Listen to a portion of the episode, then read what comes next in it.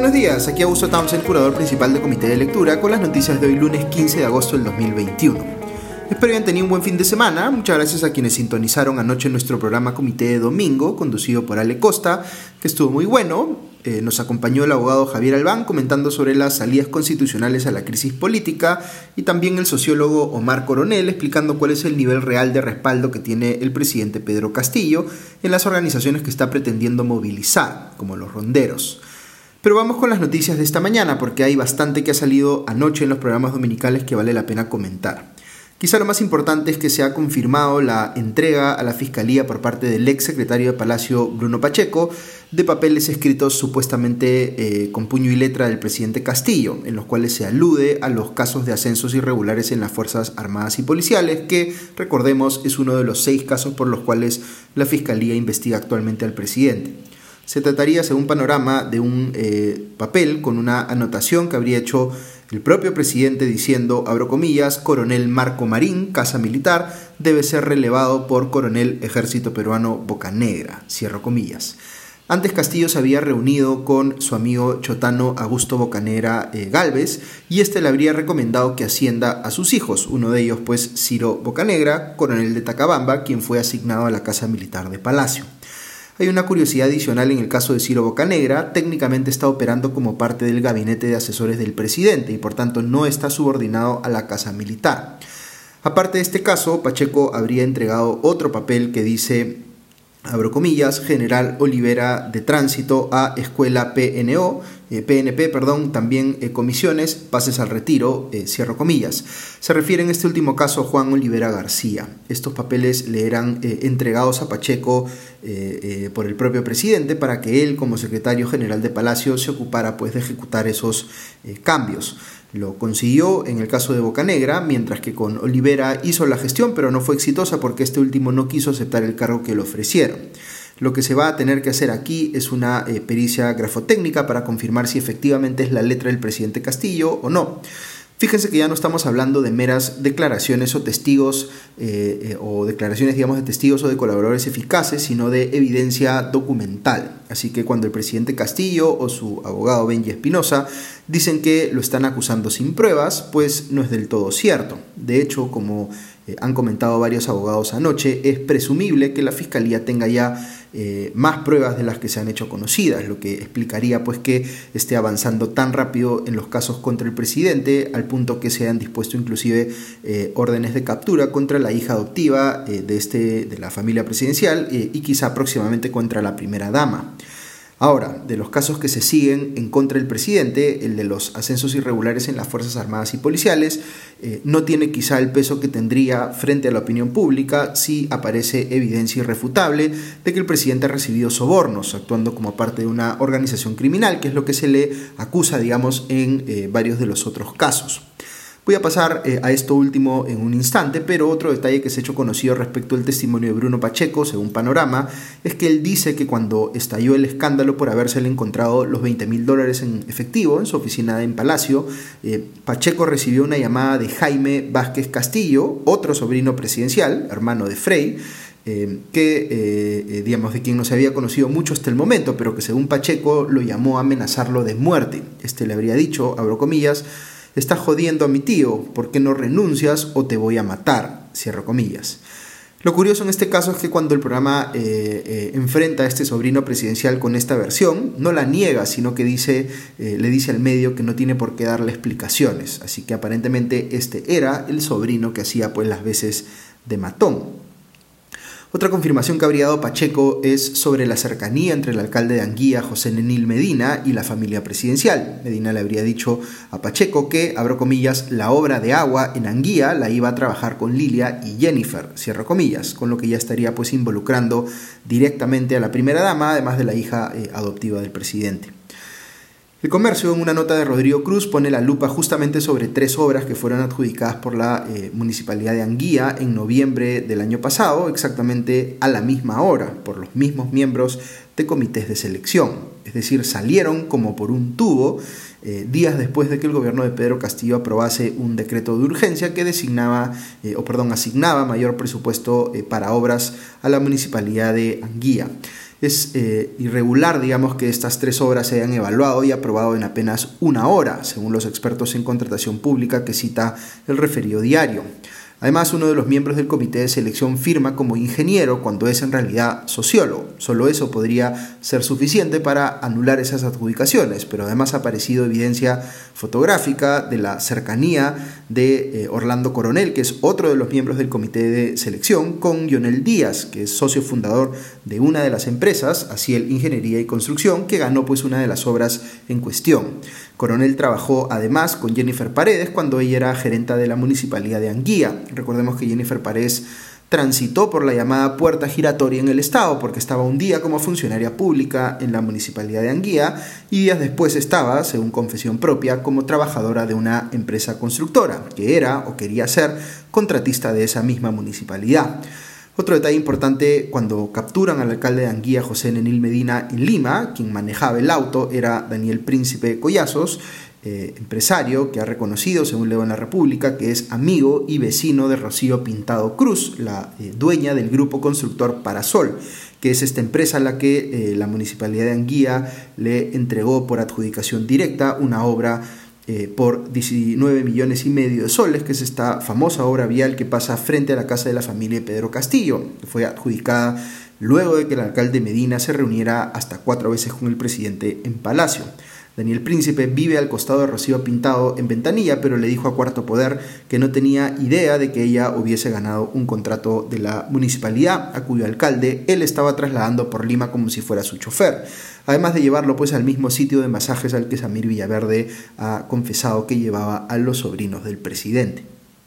En fin, hay más información que va apareciendo pues sobre la conexión entre el Ministerio de Vivienda y las obras que se habrían ofrecido a empresarios cercanos al entorno presidencial. El Cuarto Poder dio cuenta de una reunión que se hizo en agosto del año pasado, es decir, ni bien había asumido el gobierno, en una casa de Surquillo en la que altos funcionarios de ese ministerio, incluidos el asesor del ministro Salatiel Marrufo, eh, la entonces viceministra Elizabeth Añaños y la directora de presupuesto Jacqueline Castañeda, eh, le presentaron un plan de obras públicas valorizadas conjuntamente en más de 2 mil millones de soles a personas como Alejandro Sánchez, que es el dueño de la famosa casa de Zarratea, el también empresario y amigo del presidente Abel Cabrera, y eh, el ya mencionado alcalde de Anguía. ¿Por qué se haría una reunión así en un domicilio privado? Eh, el asesor Marrufo y la funcionaria Castañeda han negado que esa reunión se haya producido, pero los demás han preferido no hablar. Sobre Salatiel Marrufo, este apareció entrevistado en Punto Final de Latina y cuando se le preguntó por las visitas al Ministerio de Vivienda de Hugo Espino, el empresario amigo de Jennifer Paredes, Marrufo señaló eh, una, eh, o salió con una teoría eh, bastante inverosímil de que Espino, empresario pues, que se estaba adjudicando obras millonarias, en realidad quería ser contratado como asesor en comunicación o community manager del ministerio, supuestamente para, entre comillas, hacer contactos. Esto es muy difícil de creer. Recordemos que Marrufo fue asesor del entonces ministro de Vivienda Gainer Alvarado, pero antes fue asesor del alcalde de Anguía José Nenil Medina, así que los vasos comunicantes aparecen pues por todos lados. El presidente Castillo, mientras tanto, salió a decir de manera genérica, como suele hacer cuando rara vez se pronuncia sobre estos temas, eh, en Huánuco que, abro comillas, condeno las actitudes oscuras que toman el nombre del presidente y de un ministro y van a los ministerios a pedir un espacio y a veces están coludidos con otra cosa, con aquella trágica y negra historia y malas costumbres para meter el sencillo del pueblo a su bolsillo. Eso no lo vamos a permitir, cierro comillas. Eh, ya ni siquiera son personas, sino, entre comillas, actitudes oscuras las que cometen delitos. Es bien curioso, pero cuando el propio presidente convoca a organizaciones para que salgan en su respaldo, literalmente les dice que les va entre comillas, dar espacios en los ministerios. Es decir, como eh, ya no parece ser novedad para nadie, es él mismo el que está habilitando de manera pública incluso a esas, entre comillas, malas actitudes. A estas alturas, como les he comentado en podcasts anteriores, si bien hay eh, seis investigaciones fiscales abiertas contra el presidente, hay dos eh, temas en particular donde la evidencia de corrupción es eh, bastante convincente. uno es lo ocurrido bajo o en el Ministerio de Vivienda bajo Gainer Alvarado como ministro y su conexión pues con la municipalidad de Anguía y la familia de la primera dama y otro es lo ocurrido en el Ministerio de Transportes bajo Juan Silva, con Samir Villaverde, Karelim López y los sobrinos del presidente haya demasiadas conexiones y coincidencias como para generarse uno convencimiento de que ha habido corrupción en ambos ministerios, direccionando obras o entregándoselas a empresas fachadas cercanas al entorno presidencial. Como decía anoche el abogado penalista César Azabache, en punto final, eh, la eh, Fiscalía, con lo que ha venido eh, conociéndose de estos y otros casos, ha logrado ya generar pues hipótesis muy sólidas de involucramiento del presidente y de su entorno cercano en actos de corrupción. Toda vez que existe presunción de inocencia, la defensa del presidente no tiene que probar esta última, pero sí tiene que por lo menos sembrar dudas respecto de las tesis eh, de la Fiscalía y demostrar por qué éstas no cierran o hacen asunciones sin sustento probatorio. Es decir, el presidente tiene que al menos hacernos dudar de lo que se dice sobre él eh, y de que pudiera ser cierto. Pero no solo no lo hace, sino que ni siquiera parece considerar necesario hacerlo. Cuando eh, lo cita la Fiscalía a declarar guarda silencio, no da respuestas a través de los medios de prensa, no explica nada cuando va al Congreso y encima toma acciones para obstruir deliberadamente las investigaciones en su contra o hacer cosas como mantener esperando a fiscales y policías por hora y 15 minutos cuando tenían una orden judicial para entrar a Palacio. Dicho sea paso, la Fiscalía pidió las grabaciones de las cámaras de videovigilancia para ver si, mientras estaban haciendo esperar a eh, policías y fiscales, Jennifer Paredes pudo haber salido por otra puerta de Palacio. El abogado del presidente Benji Espinosa, que hace rato ya se quedó sin argumentos razonables y ya se puso pues en plan de decir cualquier cosa, eh, salió a eh, señalar que no pueden entregar esos videos por razones de seguridad nacional. Eso es eh, absurdo. No están pidiendo meses de grabaciones, sino la grabación puntual de lo que ocurrió en la hora y 15 minutos que hicieron esperar a los policías y fiscales en Palacio, eh, en el que no hubo reuniones vinculadas eh, a seguridad nacional que se sepa, porque el presidente Castillo estaba fuera de Palacio y además porque su agenda supuestamente es pública. Así que este es un pedido razonable que un juez debiera poder admitir para que sepamos pues si facilitaron la huida de Jennifer Paredes de Palacio o no. Si no la hubieran facilitado, el gobierno debiera tener incentivos para entregar esos videos y demostrar que no pasó nada de eso. Pero, eh, digamos, por esa razón, por el hecho de no querer entregar los videos, es que resulta pues altamente sospechoso. Una última noticia del plano local, las Fuerzas Armadas están aparentemente cerca de capturar a Víctor eh, Quispe Palomino, camarada José, eh, eh, líder de los remanentes de Sendero Luminoso en el Braem. Ha habido incursiones a lugares donde estaban los senderistas y el intercambio de fuego ha dejado a dos terroristas muertos y lamentablemente también han perdido la vida miembros de las Fuerzas Armadas. Pasando rápidamente a temas internacionales, me alegra ver que el escritor Salman Rushdie, eh, quien fue víctima de un ataque eh, cobarde en la presentación de eh, una presentación la semana pasada, cuando fue acuchillado varias veces, ya está fuera de peligro, aunque se ha dicho que probablemente pierda un ojo. Su agente dice que ya puede respirar por su propia cuenta, aunque tendrá una larga convalecencia, según leo en el país. Su atacante ha sido identificado como simpatizante de Hezbollah, este grupo militante libanés que es eh, pro-Irán. De hecho, Irán ha condenado el ataque, pero ha dicho algo así como que Rashi, entre comillas, se lo trajo él mismo. Recordemos que el escritor de los versos satánicos recibió por este libro hace más de 30 años una fatwa del ayatollah eh, Khomeini en Irán por considerar que se había burlado del profeta Mahoma, una fatwa literalmente pidiendo eh, que le den muerte. Ok, comentario que he dejado para el final eh, en el espacio de la eh, reflexión del día, eh, en el que me quiero referir muy brevemente porque tampoco justifica darle tanto tiempo al Zapato Gate, es decir, a esta discusión que se ha generado tras difundirse unas imágenes del presidente Castillo en las que se ve a un par de agentes de la policía amarrándole los zapatos en la calle en plena visita oficial. Los defensores de siempre del presidente, como el ministro Salas, han dicho cosas como que tiene lumbalgia y que no se puede agachar, aunque también se le vio corriendo. O que el chaleco antibalas no le permitía hacerlo, aunque hay algunas imágenes que parecen eh, evidenciar que más bien no tenía chaleco antibalas puesto. Luego ha surgido este argumento de que el presidente, entre comillas, personifica a la nación y que por tanto no debe ser visto haciendo cosas pues mundanas como amarrarse los zapatos. Eh, no estaría eh, el gobierno reaccionando a esta discusión si no fueran conscientes de que en efecto se ve mal que el presidente eh, no necesariamente obligue, pero sí permita, digamos, que otros le amarren los zapatos cuando podría él prescindir de esa ayuda y hacerlo él mismo. No creo que sea eh, denigrante que una persona le amarre los zapatos a otra, eh, ni mucho menos, pero un presidente debiera estar siempre buscando, por su posición de poder, evitar pues, que se le perciba como una persona que manda hacer a otras eh, personas cosas que no corresponden o que aproveche ese poder para servirse más allá de lo razonable.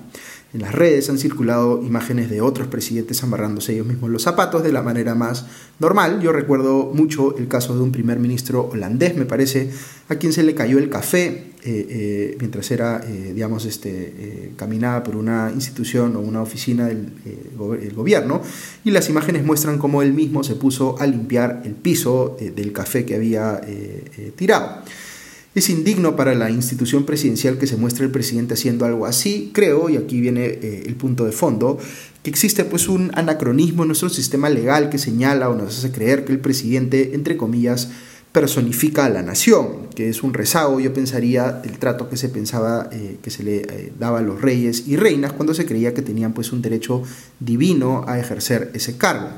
Yo creo que los presidentes merecen respeto, pero no porque, entre comillas, personifiquen a la nación, sino porque guardar respeto por las demás personas, sean presidentes, políticos o lo que fueran, es lo correcto, es lo que uno tiene que hacer en general. Pero estas cosas que decimos, como que el presidente personifica a la nación o que los congresistas son, entre comillas, los padres de la patria, me resultan en lo personal eh, anacronismos eh, absurdos que solo sirven pues para inflarles la cabeza a los políticos y hacerles creer que están por encima de los demás. Los políticos son, antes que nada, servidores públicos, son representantes subordinados a los intereses de quienes los ponen en esa posición, es decir, de los ciudadanos. No son los dueños de sus cargos,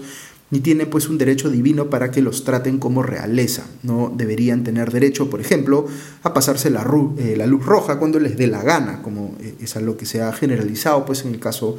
de muchos políticos.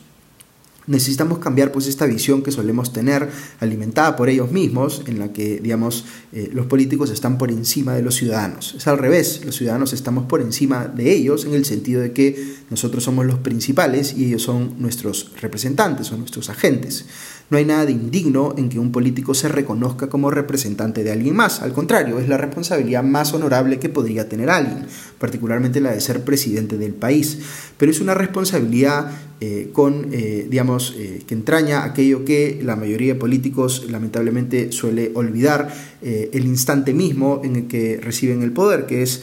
la humildad. Los políticos tienen que hacer permanentemente el esfuerzo de demostrar que no están o no se sienten por encima de los demás, que son conscientes de que eh, los ciudadanos son los que eh, somos los que les hemos dado pues el poder que tienen y por tanto nos tienen que rendir cuentas a nosotros. El incidente de la eh, amarrada del zapato es algo completamente anecdótico y muy, poco relevante en sí, pero lo que sí es muy grave es que el presidente que tenemos o los congresistas que tenemos, desde el día que fueron elegidos, asumieron pues que ya no tenían que rendirle cuentas a nadie. Lo que debería preocuparnos es que la, entre comillas, investidura presidencial sea usada como eh, o escudo para que el presidente en funciones no se sienta obligado a responder por los delitos que se le imputan. Eso ciertamente es muchísimo más importante que quien le amarra los zapatos, pero todo es parte de un sistema que le hace creer a los políticos que son más importantes de lo que verdaderamente son